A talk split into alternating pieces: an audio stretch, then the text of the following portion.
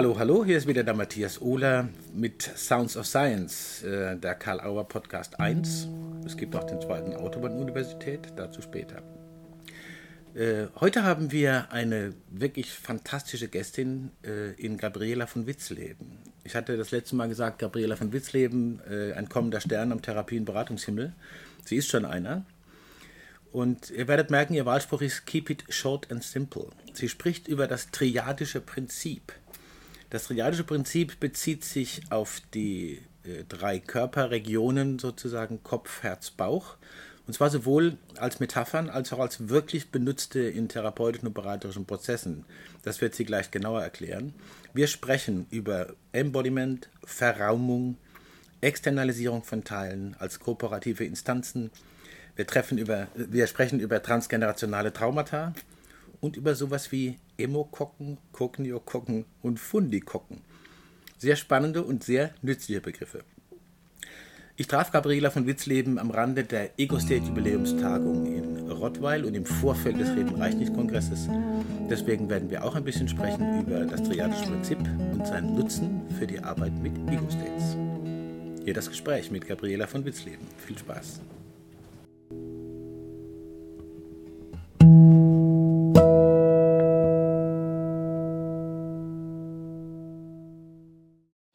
Ja, hallo, hier ist der Matthias Ohler vom Karl-Auer Verlag und der Karl-Auer Akademie. Und äh, mir ist es gelungen, wenn man mal so äh, sagen kann, dass die Gabriela von Witzleben aus dem Taxi quasi doch mal ausgestiegen ist. Wir sind ja auf der Ego-State Jubiläumstagen in Rottweil, wo Gabriela einen tollen Workshop gehalten hat zu dem Thema ihres neu erschienenen Buches, das Triadische Prinzip. Und ähm, das hat ja auch schon gleich für Diskussionen gesorgt und für Spannung.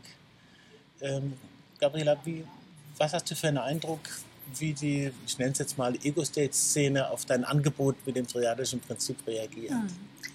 Ja, erstmal ist es eine tolle Atmosphäre hier auf dem Kongress unter so vielen Kollegen zu sein, die so viel Spannendes an Bord haben.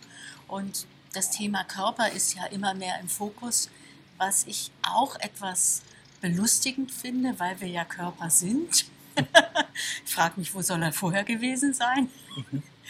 Und äh, ich kann sagen, das sind zwei unterschiedliche, äh, sagen wir mal, ungläubiges Staunen begegnet mir auf der einen Seite und dieser sehr pragmatische Zugang zu sagen, das sind nicht nur Metaphern Bauch, Herz, Kopf, sondern die sind tatsächlich im Körper. Und ähm, das ist mir zum Beispiel begegnet. Das fand ich einfach eine spannende Idee, dass man das natürlich auch als Metapher sehen kann. Und in der Sprache ist es ja allgegenwärtig. Und ähm, mit Bodenankern zu arbeiten, das heißt auch, das Thema Aufstellungen in die Ego-State-Szene mit reinzubringen, glaube ich, ist schon ein innovativer Ansatz. Mhm. Zu sagen, wir arbeiten mit dem Klienten als Repräsentant seiner eigenen Aufstellung und schaffen so den Zugang zum Körper und wir arbeiten im Stehen. Das scheint mir auch tatsächlich ein Settingwechsel für viele zu sein, weil sie in ihrer Karriere noch nie im Stehen gearbeitet haben. Und das macht natürlich auch was mit den Menschen, ähm, mal aufzustehen in ihrer Praxis. Das hat ja auch ein bisschen äh, Diskussionsstoff gegeben, dass man immer über den Körper redet und dabei sitzt. Ja? Und deine, äh, deine Innovation besteht ja im Grunde darin zu sagen, nehmen wir es doch ernst, dass der Körper dabei ist und machen wir doch was mit ihm, mehr als dass er sitzt, oder? Ja, und dieser Aspekt der Verraumung, also ist ja mhm. eigentlich ein Gedanke dahinter, den es auch in der Chemie gibt. Wenn ich über etwas, eine Zusammensetzung, was erfahren will, dann trenne ich die Substanzen voneinander. Also Bauch, Herz und Kopf zu externalisieren, es getrennt voneinander zu befragen, schafft Unterschiedsbildung und schafft auch Kompetenzzuwachs, weil körperlich deutlich wird, dass die unterschiedliche Dinge können, verarbeiten, senden, empfangen und unterschiedliche kooperative Instanzen sein können. Das klingt mir fast, wenn ich jetzt systemtheoretisch rede, wie so eine Art Auf, Aufdröseln von der Kybernetik zweiter Ordnung. Das heißt, man macht ein Angebot von Unterschiedsbildung ja. und gleichzeitig zeigt man, dass man es macht. Genau, ja. genau das findet statt. Und ähm, ich glaube, das, was viele überrascht, ist, dass es tatsächlich funktioniert. was auch wieder natürlich etwas belustigend ist, weil der Körper ja fortwährend autonom agiert und nicht nur durch gesteuerte Achtsamkeit irgendwie einen Blutdruck erzeugt oder was auch immer. Mhm. Und dass der Körper das schon kann, was wir hier als Ordnungsprinzip anbieten, äh, das wird, glaube ich, deutlich durch diese Unterschiedsbildung. Mhm. Und das überrascht die, die meisten, die das selber mal diese Erfahrung machen, sehr. Ich wollte gerade sagen, wie ist deine Erfahrung? Du hast ja auch andere Modelle schon äh, gelernt, mhm. unterrichtet, äh, mhm. angewendet. Wo würdest du wesentliche Unterschiede sehen in der Akzeptanz bei Klientinnen und Klienten bei dem, was du anbietest? Du sprichst davon, dass du sozusagen an die wirklich dran bist, an ihr Körper erleben. Wo liegen da so die, die Entwicklungen? Ja. Also ich glaube, das ist fast eine Gleichzeitigkeit. Einerseits ist es natürlich eine Überraschung und auch von bis Abwertung bis, äh, was soll das Ganze hier? Also Menschen dazu aufzufordern, aufzustehen und über Filzscheiben zu laufen, finde ich, äh, da muss man schon auch ein bisschen Verkaufsfähigkeiten haben. Mhm. Äh, auf der anderen Seite holen wir sie genau in ihre Erfahrungswelt ab, weil jeder Mensch hat schon eine Metapher mit Bauch, Herz oder Kopf verwendet. Und spannenderweise, wenn ich die Menschen frage, haben sie denn eine Idee, was so ihr präferiertes Zentrum ist, hat jeder eine Antwort. Mhm. Und diese Art, Teile sozusagen zu implementieren, indem ich Bauch, Herz, Kopf sprechen lasse, wirkt für die Menschen sehr, sehr natürlich. Mhm. Also du, du sozusagen gehst von dem Erfahrungsraum aus, den die Leute eh schon haben, den sie mitbringen. Das läuft gerade bei einer Tränke hier vorbei und seine Gattin und das haben wir sozusagen atmosphärisch mit reingenommen. Das ist aber nett ausgedrückt. Gell? weiß jetzt nicht so ganz gut. gut. Ähm, also du, du, holst den Menschen ab bei, äh, bei Erfahrungen, die sie schon mitbringen und sie sind sofort, würde ich jetzt mal sagen, in, äh, sind im Kompetenzerleben, kann man das sagen? Sie können ja. schon was? Sie können schon was, indem Sie auch sagen, da habe ich nicht auf meinen Bauch gehört. Oder, ach Mensch, das Herz, das lasse ich da außen vor. Das heißt ja, jemand bezieht sich auf Herz. Und selbst wenn der Manager sagt, ich bin der reine Kopftyp, dann sagt er, dass er etwas anderes nicht ist. Uns müsste das ja gar nicht formulieren. Und ich glaube, das ist das, was den Menschen den Zugang zu inneren Anteilen sehr leicht möglich macht und sehr natürlich. Und es ist eine Methode, die to go ist. Triade to go. Jeder, der bei mir rausgeht, kann das sofort überall anwenden, in jedem Kontext. Triade to go. Ja. Das hat eine Teilnehmerin letztens gesagt. Mhm. Die sagt, und ich habe heute Morgen gleich die Triade to go gemacht. Mhm.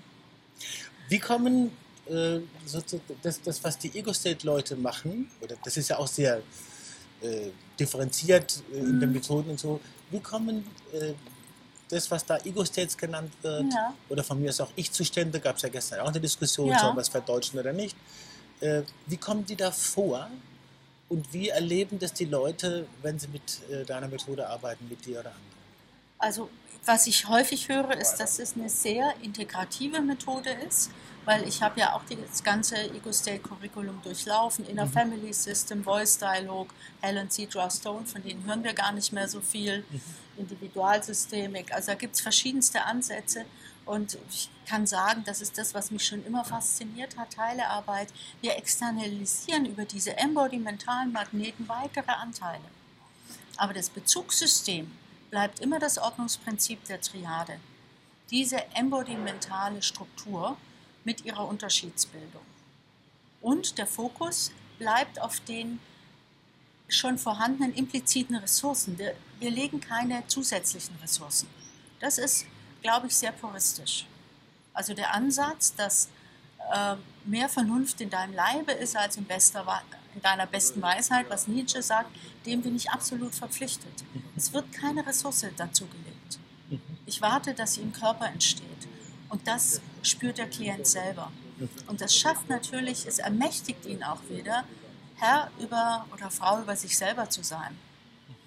Und ich glaube, was hier noch ganz spannend ist, dass wir das Thema der transgenerationalen Traumata in dem triadischen Prinzip mit integriert haben. Wir können über die Intervention genau auch solche Dinge bearbeiten. Es ist praktisch eine Aufstellungsarbeit, die auch transgenerational das im Blick hat. Das finde ich sehr spannend. Hast du ein Beispiel? Also du bist ja mit dem Klienten oder der Klientin mehr oder weniger allein, es sei denn, du arbeitest in der Gruppe. Ja. Und dann plötzlich kommt äh, eine Thematisierung, die ein transgenerationales Kontext Phänomen. haben könnte. Okay. Ich beschreibe das in meinem Buch eigentlich ganz einfach, wenn ich den Klienten nicht mehr gut erkenne. Also wenn ich das Gefühl habe, wo ist denn der gerade? Wir reden dann ja oft auch von Dissoziation oder wie Gunter Schmidt auch sagt, man ist mit etwas anderem assoziiert. Und da gibt es eine Frage, die habe ich jetzt von Matthias Wager von Kibet, vom SYST-Institut. Wem sind sie ähnlich? Die Ähnlichkeitsfrage. Und dafür kann man ja wieder einen Bodenanker legen. Wenn der keine Relevanz hat, dann gibt es auch keine Körperreaktion, dann nehmen wir den wieder raus. Das kann man ja mit Stellvertretern nicht so einfach machen. Wenn aber eine sehr deutliche Körperresonanz da ist, haben wir einen Kontext. Man kann auch nur den Kontext legen, das, womit es zu tun hat. Das heißt, wir schaffen eine Unterschiedsbildung zwischen Fremd und Eigen. Und das im sozusagen im äh, wie soll ich jetzt sagen, Spürgerät Körperfett ist mir Ja. eingefallen. Also das bleibt immer bezogen auf die Reaktionen, die sich beim Klienten im Körper Ja. zeigen. Und das kann sehr, sehr expressiv sein. Da kann sein, dass einer wirklich fast zusammenbricht und sagt, ich kannte den Großvater Hugo ja gar nicht, aber im Körper ist es eben gespeichert. Und dann gibt es Interventionen, Fremd und Eigen zu trennen. Und wir reden da eben auch von Infektion. Da hat sich ein Anteil infiziert. Das heißt, habe ich gesehen, dass das ein bisschen äh, auch Irritationen erregt hat. Aber Ja. irgendwie hast du so eine Wortbildung gemacht mit Kocken, gell? Oder wie war das? Ja, nochmal? also zwei Kocken kommen ja von Michael Bohne. Mhm. die Cognio-Kocke und die Emokocke. Und dann gibt es bei mir noch Emokokken, klar, ich bin ja Triadikerin. Und äh, Fundikokken gibt es eben auch. Was sind Fundikocken? Fundikokken sind, wenn man Cognio-Kokken hat und vielleicht aus Versehen in einer Einmannsekte aufgewachsen ist. Ähm, Ich unterbreche mal ganz kurz. Ja. Moment.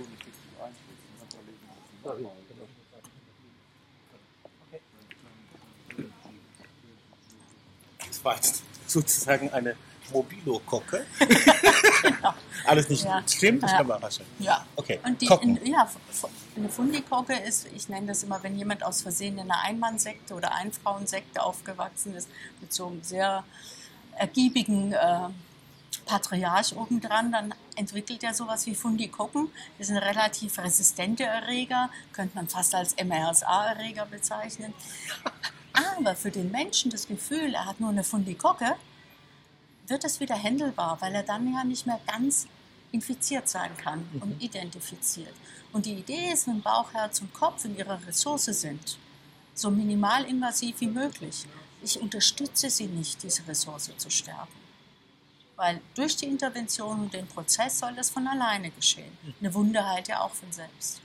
Dann wird das psychische Immunsystem aus meiner Sicht wieder geschlossen wie eine Hautbarriere und kann fremd von eigen viel besser unterscheiden. Das ist eigentlich das, worum es geht. Also eine, Unterschiedsbildung. ja, Unterschiedsbildung und äh, du sprichst ja von, von diesen Grundbedürfnissen oder Kernbedürfnissen, Autonomie, Bindung Und Sicherheit. Sicherheit Mhm. und die sozusagen äh, im eigenen Erleben, also nicht, nicht jetzt als, als Konzepte zu haben, sondern die ins eigene Erleben zu holen und zu gucken, wie kann ich die für mich handeln. Verstehe ich das richtig? Also ganz streng genommen ist es mir sogar lieber, wenn der Klient nicht gehört hat, um welche Kernbedürfnisse es sich handelt. Weil es ist sozusagen mein Gradmesser im Prozess, wenn sie von selber entstehen. Es ist für mich kein Konzept, sondern tatsächlich etwas, was im Körper vorhanden ist, was sich da auch ausdrückt. Ich weiß, da haben wir auch schon kontrovers äh, diskutiert, ob jetzt die nacheinander kommen und ob jetzt Sicherheit tatsächlich im Kopf wohnt. Ähm, ich glaube, da muss man sich nicht an Begriffen festgreifen, sondern im Sinne der Iteration und Wortwolke das erleben, was dieses Zentrum embodimental meint. Wenn wir nur darüber reden, können wir die Erfahrung nicht machen.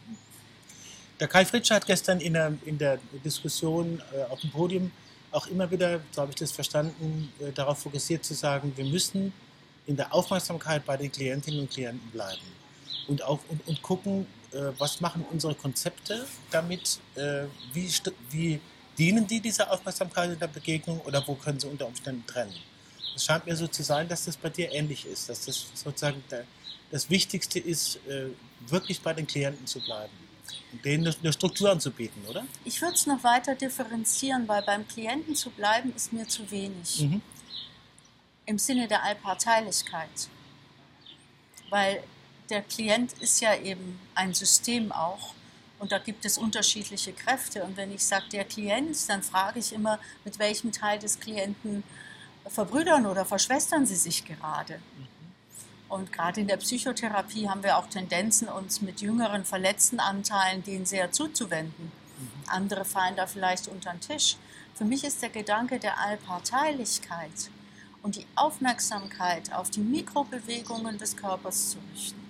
Da kann ich mich gar nicht so mit dem Klienten beschäftigen. Das ist eine steile These. Das ist eine steile These, aber also die hätte ich das fast gerne am Schluss stehen lassen, aber ich habe trotzdem noch eine Frage. Wir können ja dann, oder wird sicher weiter diskutiert beim Reden Reichskongress, da wirst du ja einen Hauptvertrag halten. Ähm, was würdest du dir an Entwicklung wünschen in der psychotherapeutischen Landschaft, äh, an Kompetenzentwicklung für Kolleginnen und Kollegen? Und was denkst du, kann das triadische Prinzip als Angebot dazu noch beitragen? Du musst es nicht beantworten. Ja, doch. Mir fiel als erstes der, das Wort Niederschwelligkeit ein. Mhm. Wenn ich äh, Kollegen in Weiterbildung das Gefühl gebe, sie können sofort mit etwas beginnen. Und manchmal erlebe ich bei sehr ausgebildeten Kollegen, dass sie fast, oh, das muss man alles fundiert lernen. Äh, ich glaube, dass es eine Riesentrance ist, zu sagen, es ist gefährlich, mit Menschen zu arbeiten. Ich weiß, mhm. können, oder wäre jetzt so eine Projektion von mir, mhm. was dahinter stecken könnte. Und ich lade die Leute ein, zu sagen, ach, so drei Scheiben am Boden legen, damit kann man mal anfangen. Mhm. Also dieses Niederschwellige und zu sagen, muss ich wirklich in allem so ausgebildet sein? Ist das nicht wieder eine Überbewertung der Kognition? Muss ich denn verstehen, was passiert? Weil mit dem triadischen Prinzip kann man sowohl komplett verdeckt arbeiten und man kann auch ohne Sprache arbeiten. Wenn man mal irgendwo in einem Land ist, wo, jemand, wo man sich nicht verständigen kann, damit kann man arbeiten. Und das, glaube ich, ist in der Traumaarbeit ähm, was ganz Wichtiges, wenn wir jetzt auch an Flüchtlinge denken. Okay. Ähm, auch ähm, Johanna Wüthrich wird auf dem Kongress sein mit PEP und Gebärdensprache. Mhm. Und ähm, ich habe auch mit diesem Klientel schon gearbeitet, die überhaupt keinen Zugang zur Psychotherapie haben, fast gar nicht. Mhm. Und da all diese Menschen erleben das wirklich als was ganz Großes, dass sie Kompetenz erleben. Und das wünsche ich äh, den Kollegen nach dem Motto Keep it short and simple. Das ist ein guter Schlusssatz, den nehmen wir. Ja. Gabriela, vielen Dank, dass du dir die Zeit genommen hast, noch hier geblieben bist. Und ich freue mich sehr, dass wir uns ganz bald wiedersehen in Bremen. Und ich freue mich für viele andere, die dann mitkriegen, was du anzubieten hast.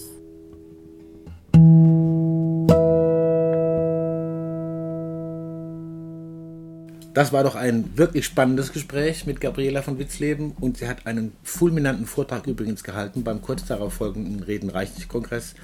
Auch den Vortrag wird es natürlich im Netz irgendwann geben.